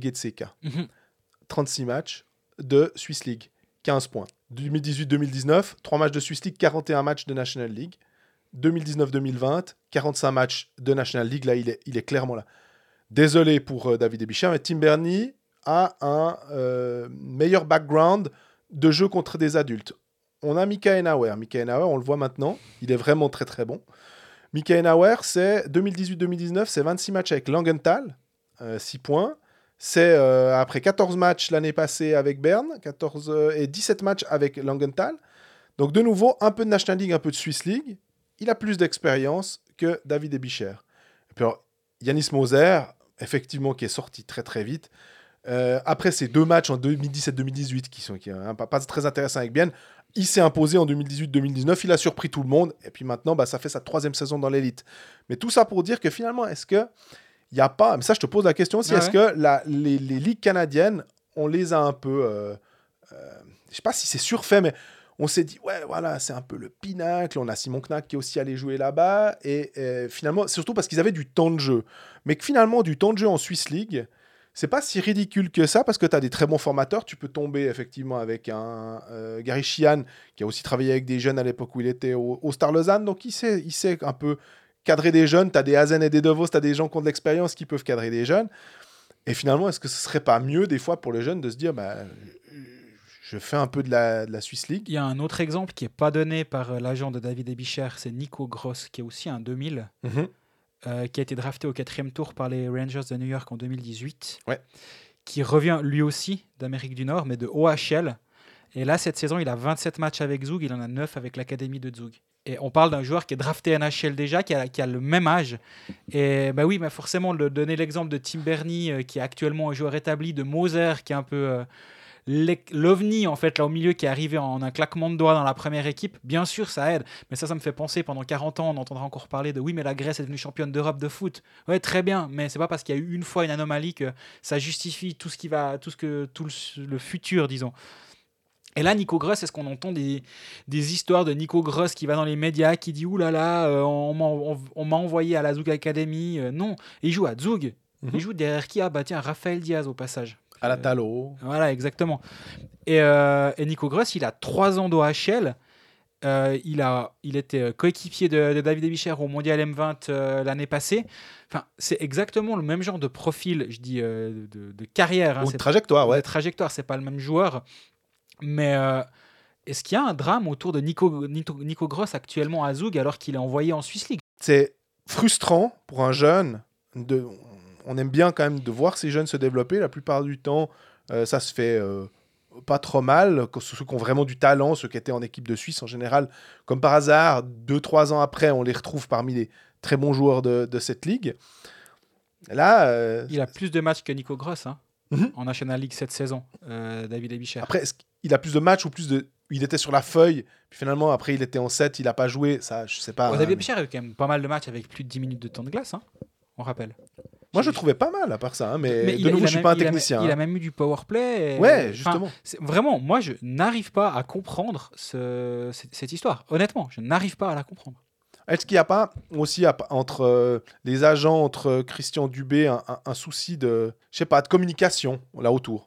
Je, je peux pas te dire. Je, je ne sais pas. J'ai pas la réponse à cette question. C'est possible, hein, sinon. euh, je me dis, la Swiss League, ça, ça paraît tellement simple. Finalement, si tu, comme tu le dis, et on peut te faire confiance, hein, la licence B est à, est à Ajoie. ça a été écrit d'ailleurs dans la Liberté aussi. Ils ont eu la même info que moi. euh, pff, Il y a, il y a rien à dire. Donc, euh, ouais, moi, je, on en parle depuis trop longtemps, peut-être déjà de ce, de ce cas David mais il faudra qu'il se, qu'il se règle parce que c'est- juste absurde. Parce que là, au milieu, il y a quand même aussi un, un, ju- un, ju- un junior, un ancien junior, un joueur de 20 ans qui est en train de se développer et qui, qui est freiné, comme tu disais très justement avant. Et, et c'est juste dommage. Donc, euh, espé- espérons que la, la, la résolution du problème se fasse assez rapidement. Et si on arrête de parler des jeunes, on parle des vieux, on parle de Kylian Motet. Euh, je voulais juste revenir euh, Des là-dessus. vieux. Oh, c'est un vieux clou, hein. euh, mais parce qu'il est, euh, c'est toi qui me le faisais remarquer d'ailleurs. Hein, J'ai rien, euh, aucun mérite pour le coup. Meilleur compteur de National League? Tout simplement. Bah, ça marche. Alors, le Fribourg a beaucoup de matchs, hein, c'est clair, Oui. mais ça, Point par match, il n'est pas le meilleur, c'est vrai. mais ça n'enlève rien. hein. Il a 39 matchs. Non, il a 38. 39 points. 39. 38 matchs, 39 points. 19 buts, donc c'est ce qui fait qu'il est meilleur compteur, c'est qu'il a un but de plus que Andrighetto, qui est juste derrière lui avec euh, 18 buts et 21 assists. Même nombre de points que Chervenka. Au-delà de ça, moi, il y a une statistique qui me plaît bien le concernant, c'est que si tu regardes depuis le début de la saison 2018-2019, les trois meilleurs compteurs suisses du championnat, c'est 1. Grégory Hoffmann, 133 matchs, 136 points. 2. Dennis Hollenstein, 131 matchs, 104 points. Et 3. Kylian Motet, 128 matchs, 100 points. Et en termes de points par match, il est à 0,78 points par match depuis cette euh, période. Il est juste, il, euh, il y a juste ouais, Hoffman qui a 1,02 points par match. Et il est devant Lino Marchini, avec moins de matchs que Marchini, mais plus de points. Il est devant Christophe Berchi, qui a 129 matchs, 87 points. Devant Simon Moser, 129 matchs, 84 points. Vermin, 127, 83. Il a euh, 20 points de plus que Sprunger sur les dernières saisons. Mhm. Et je me dis, en fait, j'ai l'impression qu'on ne se rend pas compte que, que Kylian Motet est à ce point constant à haut niveau. Est-ce que c'est parce qu'il il paye finalement euh, un peu son manque de hum, mise en lumière avec l'équipe de Suisse, par exemple, puisqu'il est quasiment jamais sélectionné, mais est-ce que c'est une anomalie? C'est difficile à dire parce que si tu as le même profil que Gregory Hoffman, euh, avec les gars qui reviennent d'Amérique et tout, hum, bah, Gregory Hoffman. euh, Passera avant, Ouais, c'est tout dépend de la forme du, du moment aussi. Peut-être que cette année, euh, Patrick Fischer euh, se posera plus la question. Hein, la place, il avait pris un Bertaggia. Est-ce que là, tout d'un coup, il se dit bah, je prends un Motet? Ouais, ouais ça, ça pourrait clairement être possible. Moi, je pense qu'il paye aussi le fait que il est de tous les mauvais coups, j'ai l'impression, et je dis pas mauvais coup au, sens euh, charge euh, incorrect, hein. mais dès qu'il faut mettre le dès qu'il faut mettre le patin pour mettre euh, un but euh, en espérant que personne voit, tu sais que ça va être Kylian Motet qui va le faire. Et tu sais que quand ça va brasser devant la cage et que quelqu'un va aller un peu agiter tout ça, tu sais qu'il va pas être bien loin. Et il y a ce côté un petit peu euh, peste entre plein de guillemets qui, qui fait que on oublie peut-être aussi le hockeyeur capable, et c'est peut-être qui, qui fait sa force hein, finalement. Parce que, est-ce que le, est-ce que le grand public a tendance à un petit peu à à le- à le prendre à la légère, si j'ose dire, parce que quand il a plus d'un point par match, il faut gentiment arrêter de le faire, je pense, et surtout euh, vu la constance dont, j'ai parlé juste avant. Mais est-ce qu'il y, a- tellement le- la, la focale qui est mise sur un Stolberg, sur un Sprunger, sur ces gars-là, puis il fait son petit bonhomme de chemin, personne ne le, le voit trop, puis il est ultra efficace. Si tu regardes son, son one-timer en powerplay sur la droite de Gunderson, là, ça vient terriblement fort. Et, j'ai l'impression qu'on s'est pas rendu compte du développement de Kylian Motet. À part ça, pour Fribourg, euh, on, est, on est presque dithyrambique, hein, on- parce qu'on reste peut-être sur le 9-3 contre Rapperswil. Faut quand même pas oublier qu'avant ça, il y a deux défaites. Mhm. Euh, on a parlé de la défaite contre Bienne, hein, où tu disais que c'était pas un très bon match de la part de Fribourg. Et puis, il y avait cette défaite contre Lugano. Alors, au moins, ils ont, ils ont pris un point. Mais euh, ou quand tu te ramasses un but euh, à 64-59, Ouais, ça, Ah, fait, ça fait chenille. hein.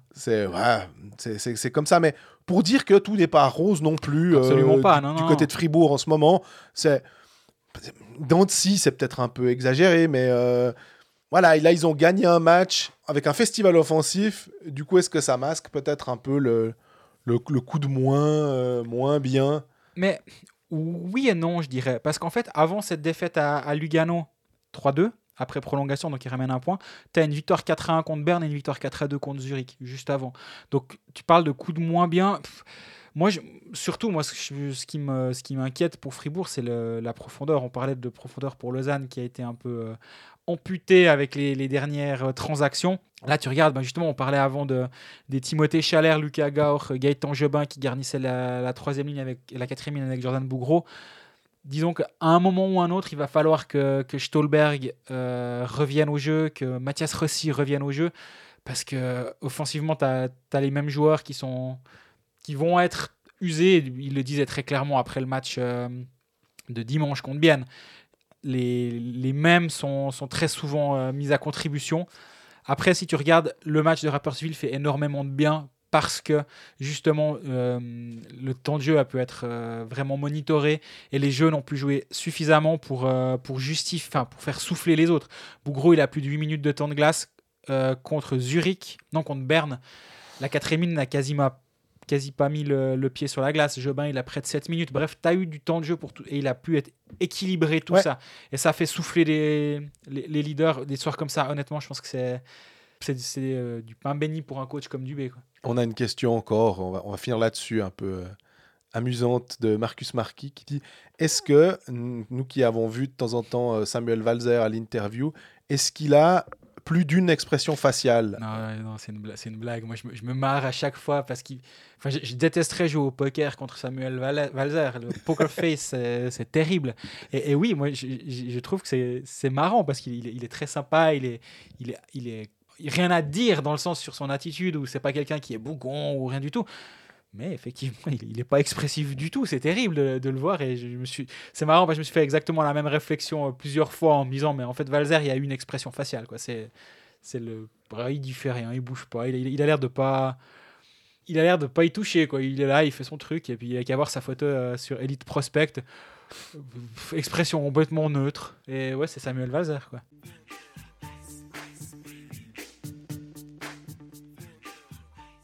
Fin du tour d'horizon roman avec euh, Genève. Et là aussi, si à Lausanne, si à Fribourg, il y a eu des trucs à dire, à Genève, l'extra sportif ou les coulisses, il y a aussi à dire sportivement. Ça va bien avec deux victoires. Mais il y a quand même eu, on, on va partir quand même là-dessus, la démission euh, de trois membres du conseil d'administration, dont euh, Laurence Trosson, le président. Quelque Et- chose de tout à fait normal, comme ils nous l'ont dit. hein. Ouais, voilà. Ah oui, mais c'était trois ans. Ils arrivaient à la- au terme du mandat. Exactement. Et par contre, ce qu'on comprend pas dans cette histoire, ou plutôt ce qu'on trouve, on va dire, extrêmement euh, surprenant, c'est le timing. Toi qui aimes bien dire timing is everything. Là, on est au moment où il y a euh, le tribunal des prud'hommes, peut-être, avec Chris Max Orley pour euh, des millions à récupérer, en litige. Et puis tout d'un coup, qu'est-ce qui se passe? Bah, un procès qui s'annonce difficile, voire très Long. difficile à, à- à gagner pour, pour le club. De, de tout ce que je crois comprendre, euh, de- de- des rouages de ce qui est en train de se faire. Dans ce moment-là, le- le- le- l'information qu'il y a une séance de conciliation qui n'a pas du tout ressemblé à une, séance de conciliation, mais une séance, le de conciliation était trop, fait, fait que euh, enfin, ça sort, ça donne une mauvaise image. On sait que la fondation euh, 1890 qui est derrière le, le Genève Servette est assez attachée à l'image qui est renvoyée de ces, de ces entités. Et là, c'est vraiment pas bon. Première page de la tribune de Genève, le litige entre Max Orley et le club, qui, un procès qui s'annonce, un club qui est, est un, un ancien homme fort qui refuse de toute conciliation, un, un dialogue qui n'existe pas. Ah, Enfin, faut être naïf à part ça, excuse-moi. Alors d'être surpris par ça. D'être surpris? Ouais, alors de, de- tu, dis ils aiment bien euh, Ah oui. que ce soit lycée, communication. Tu savais déjà que ce qui allait se passer hein, au bout d'un moment avec Max Orley, ça allait ressortir. Puis vu l'aura qu'il avait eu, tu le rappelais très justement, c'était le meilleur truc que tu peux dire. Le mec a eu le nom du restaurant à côté de la patinoire, portait son nom pour dire à quel point ce qu'il a amené sur ses, on va dire, 20 années à Genève a pesé dans la vie du club. Donc forcément, si euh, y a euh, litige entre les deux, ça va pas passer comme une lettre à la poste. Non, par contre, ça, justement, en sachant ça, ben, quand tu vas à la séance de conciliation, tu essaies de te concilier, en fait. Et je pense que ça, ça n'a pas aidé. Et euh, ben voilà, on ne connaît pas tout. Un jour, on, connaîtra sûrement un peu plus de détails de, cette histoire et de pourquoi. Mais le fait est que lundi, avant le départ à Zurich, la démission a été posée. Séance immédiate dans le vestiaire avec l'équipe qui allait partir à Zurich. Impossible de, de, de nous faire croire que c'est quelque chose de totalement concerté et de planifié. Ou alors c'est les plus mauvais planificateurs du monde. de dire Ah, on a oublié Ah, mais zut Non, non, enfin vraiment, désolé. part ça- on, on peut pas y croire. Par ça, pour les joueurs, de savoir que le conseil d'administration c'est X ou Y. Honnêtement, hein, je- Alors ils n'avaient pas l'air perturbés le soir même Ouais. euh, à, à Zurich. Mais enfin, ça va pas du tout. Si vraiment c'est quelque chose d'aussi anodin qu'on veut bien essayer de nous le faire croire, ça se passe pas comme ça le timing. C'est sûr que non. Le but c'était de, li- de limiter les, les fuites, c'est une évidence. hein, et- mais on n'a encore pas tout, tout qui a fuité ou, ou pas assez de, de- pas de choses assez, solides pour pouvoir. euh, mais de, de ce que je sais, les relations entre Laurent Strosson et la, et la hum, fondation ont été un petit peu euh, ternis par certaines demandes quant à l'avenir du club par une des parties et ça, ça a bloqué et du coup en, en- en réaction il y a eu cette démission. C'est un peu ce que j'ai cru comprendre et que bah voilà est-ce que le, le truc avec Max Orley a à voir très probablement est-ce que c'est la seule raison? Je pense pas. Mais tu vois, le... ce qui est terrible dans ce timing-là, c'est quand tu lis comme ça, et s'il n'y a pas de communication qui est faite, on a l'impression que s'il fallait donner euh, une victoire au point à quelqu'un, on la donnerait à Max Orley en disant Ah, ils ont quelque chose à se reprocher, puis ils se taillent. Alors que, comme tu disais, c'est sans doute clairement pas ça, mais euh, j'imagine les gens qui apprennent les news, voient le, le truc, puis tu essayes de tisser, tu relis les points, euh, tu as plutôt tendance à te mettre du côté de Max Orley. C'est assez fou. Ouais, je suis d'accord avec toi. Et dans l'opinion publique, je pense Ouais, qu'on- c'est on ça. en est complètement là. Maintenant, est-ce que c'est une bonne chose pour le club, justement, que l'ancienne direction ne soit plus là pour aller de l'avant dans le dossier avec Chris Maxorley? C'est pas complètement impossible parce que les relations avec Laurent Strosson n'étaient vraiment pas bonnes. Euh, c'est quand même lui qui, a qui était président du conseil d'administration sur la fin de l'ère Maxorley. C'est lui qui a décidé de, de s'en séparer et de, et la séparation s'est très mal passée, hein, je veux dire, c'est c'est pas un secret. Il l'a lui-même dit, hein, Chris Maxwell, dans une interview à la tribune de Genève, que les, derniers mois, après, au moment où il a été mis de côté, il, en venait- faire du présentéisme au bureau jusqu'à ce que son bureau lui soit euh, enlevé. Enfin, je peux imaginer que ça ne pourra de toute façon pas être pire sans Laurent Strosson dans, dans le board de, de Genève Servette. On a plusieurs questions euh, à propos de, Max Orley. hein. Fred Maranda, que pensez-vous de la démission du conseil d'administration du GSHC Un lien avec l'affaire Max Orley. Donc, quand on dit qu'effectivement l'opinion publique, euh, elle se pose ce genre de questions, euh, c'est pas anodin pour le coup. Je regarde encore une autre question, faut que je les retrouve parce qu'effectivement, il y en avait énormément. Max Orley, le projet Sierrois, est-ce vraiment du sérieux Le changement de conseil d'administration à Genève? Euh, Max Orley et Sierre ont-ils un lien? C'est Brian Rouillot et Yvan Déné. Parce que oui, en plus, il se trouve qu'en ce moment, au-delà de l'actualité euh, genevoise, Chris Max Orley est sur le devant de la scène. Alors on a eu, euh, si on, on- on aurait, on, prendrait une série Netflix, on aurait la première saison de Chris Max Orley, c'est Chris Max Orley à Berne pour l'interrogation. Moi, je pensais au BD de Martine. Ah oui, Chris à Berne, Chris à Lugano, Chris à Sierre. mais ouais, c'est ça. Euh, comme tu dis, bah, le- saison 2 Lugano, saison 3 Sierre. Euh, Qu'est-ce qu'il en est à peu près de tout ça? On a l'impression qu'il est, il est, il est de nouveau de retour. Et, Alors- c'est un, et pour moi, c'est Charisma Chris Max Orley. Enfin, Charisma Max Orley. Il a tellement ce, ce, ce côté-là qu'on on va l'écouter, quoi. Ouais, bah, je pense que pour de, de ce que j'en sais de ce projet, il est suffisamment abouti, ou pas abouti, il est suffisamment loin en avant pour que, pour que des plans d'aménagement existent déjà, pour que la, le projet est déjà à ce point ficelé. Donc c'est pas c'est pas mercredi matin euh, la semaine passée, Max Orley s'est pas réveillé en se disant oh ben je sais pas quoi faire aujourd'hui, tiens je vais faire une patinoire à. Non non, ça fait vraiment un bon bon bon moment que, que c'est en- en- enclenché ce processus là. Maintenant, on est, il y a eu le Nouvelliste qui a réagi ou qui a agi ou peu, peu Oui, J'ai importe, lu qui a, qui a écrit un article à la suite du, du matin dimanche euh, en, avec la ville de Sierre, qui a l'air visiblement très enthousiaste. Exactement, c'est c'est ça. Et ce qu'il faut savoir, c'est qu'il y avait un projet sierrois qui avait été lancé, le Nouvelliste en avait parlé il y a peut-être un mois et demi ou deux mois, d'une patinoire à 4000. Et là, c'est une patinoire à 7000. Et le truc, c'est que là, c'est un projet National League. Si Sierre construit une patinoire à 4000, en gros, ils sont dans le purgatoire pour les 30 prochaines années. Tu sais que tu n'auras aucun projet viable D'expansion, de- voilà, pour pouvoir euh, entrer en National League. Maintenant, si c'est ce projet-là qui va de l'avant, là, c'est clairement l'ambition. C'est de dire, bon, le Valais est un canton de hockey. Mhm. Il y a suffisamment de clubs dans les quatre coins du canton. La ville de Sierre a une tradition de hockey, une tradition de hockey de très haut niveau. D'ailleurs, c'est, je pense qu'en Valais, il se trouve que géographiquement, c'est un peu au milieu, en plus. Et moi, j'aurais tendance à dire, bah oui, s'il y a du hockey, c'est Sierre, quoi. Ouais, je suis assez d'accord avec toi. Et Non déplaise à Viège, qui a une très jolie patinoire, mais voilà. Exactement. Mais je- moi, ce projet-là, j'y j'y crois assez honnêtement. Et visiblement, les autorités politiques du côté de Sierre, de ce que j'ai lu dans le Nouvelliste, sont ouvertes à cette collaboration. faut pas oublier que lorsque Genève a commencé à travailler avec Sierre et à monter Sierre de deux ligues en deux ans, c'est quand même avec Max Orley à la Mhm. bande du côté de Genève. Donc est-ce que Max Orley a un lien avec Sierre? Oui, il est clair. Et c'est pas lui personnellement forcément, mais quand même, vu qu'il était à la barre de Genève Servette à ce moment-là, il a forcément des attaches là-bas et des, et des liens.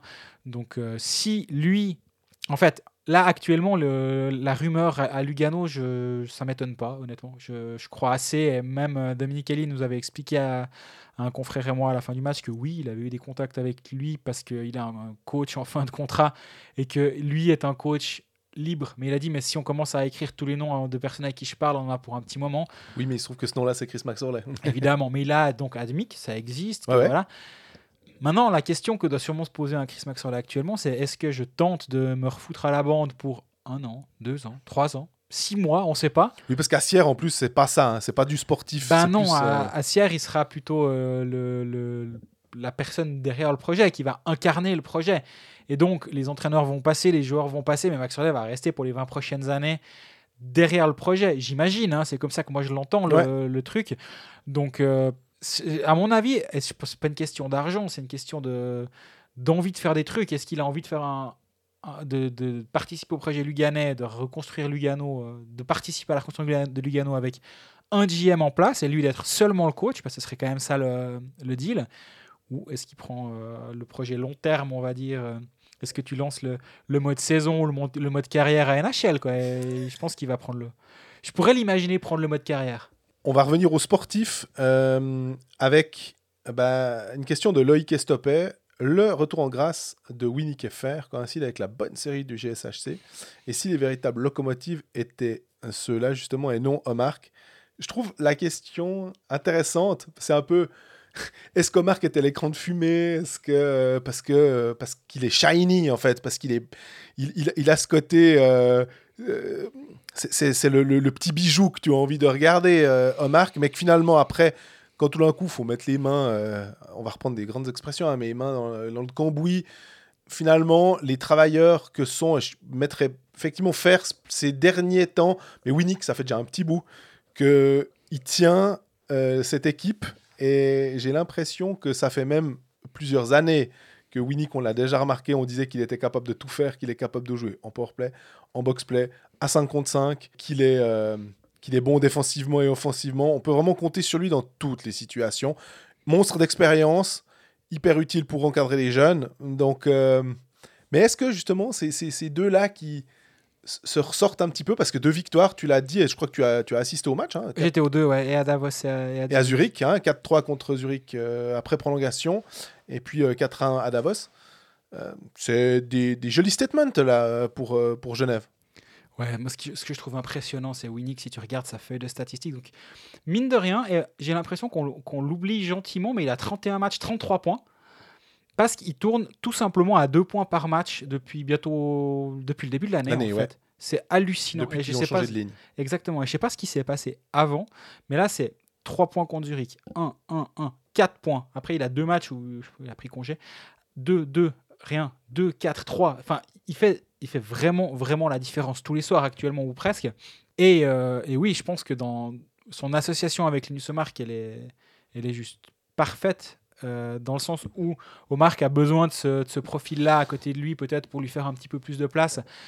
Euh, et Tyler Moy avec lui, j'ai parlé assez longuement avec lui. longuement. On était à la fin d'un match à Zurich il devait prendre le, le bus et moi la voiture. Aussi longtemps qu'on peut parler après un match avec un joueur avant de, de, de- se faire taper sur le dos, sur l'épaule par le chef de presse, sur euh, bah, son association avec les deux et cette façon de jouer. Puis il a dit, bah, c'est vrai que quand tu as la chance de pouvoir jouer, j'ai bien aimé qu'ils me disent la chance de jouer avec de tels joueurs, tu es obligé de te mettre à niveau. Et là, même à Tyler Moy, finalement, il est aussi, il fait presque son point par match depuis un petit moment. Euh, alors que lui, on sait qu'il est, sujet aux, périodes un peu blanches ou aux trous. Oui, le, le retour au premier plan de, de Winnick, c'est clair que ça a donné un deuxième souffle à Genève Servette qui, au début de saison, comptait énormément sur l'association Vermine-Omark. Mhm. Et, et là, ben, c'est, faire aussi, il a, il, a, il a ses 14 buts. Ils ont les deux 14 buts, hein, Winnick et Fer. Et Bon, faire, il y avait ce quadruplé aussi. Hein, Oui. qui- il faut toujours avoir. un- Tout à fait. Puis après, tu as un Tom Ernest qui, qui, est, qui est de nouveau extraordinaire. Donc c'est vrai que là, actuellement, euh, le, Genève qu'on voit actuellement, il est, il est chouette à voir jouer parce que ça va dans tous les sens. Et euh, défensivement, c'est solide. Gauthier Desclous tient la route.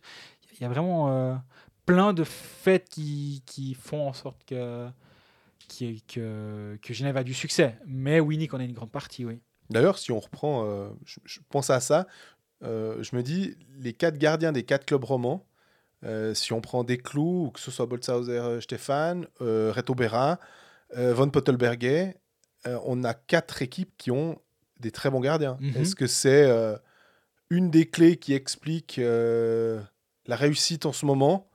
C'est pas impossible. On, on- on sait l'importance de, de ce poste-là. Et que finalement, alors que des fois, Zurich, on a un peu ce côté. Mhm. Est-ce qu'on peut gentiment dire que Desclous c'est actuellement le meilleur gardien de la ligue? En tout cas, il en- il- de rien que déjà de pouvoir Ouais, ouais. entrer dans la discussion. pour moi, il y entre très clairement actuellement. Et ce qu'il fait euh, régulièrement et, et- et depuis, depuis le début de saison, il est, il est vraiment excellent à très haut niveau, je trouve. Et de nouveau, à, à Zurich, il fait, il fait vraiment la différence. Euh, à Davos, le but, il est à lui, mais il y a, il y a ce moment, il y a 3-0. Il est, il est un peu abandonné, mais il, fait un- il, il part un petit peu aux fraises. Mais à part ça, euh, en ce moment, Gauthier Desclous, c'est ouais, impressionnant aussi son développement, je trouve, cette saison.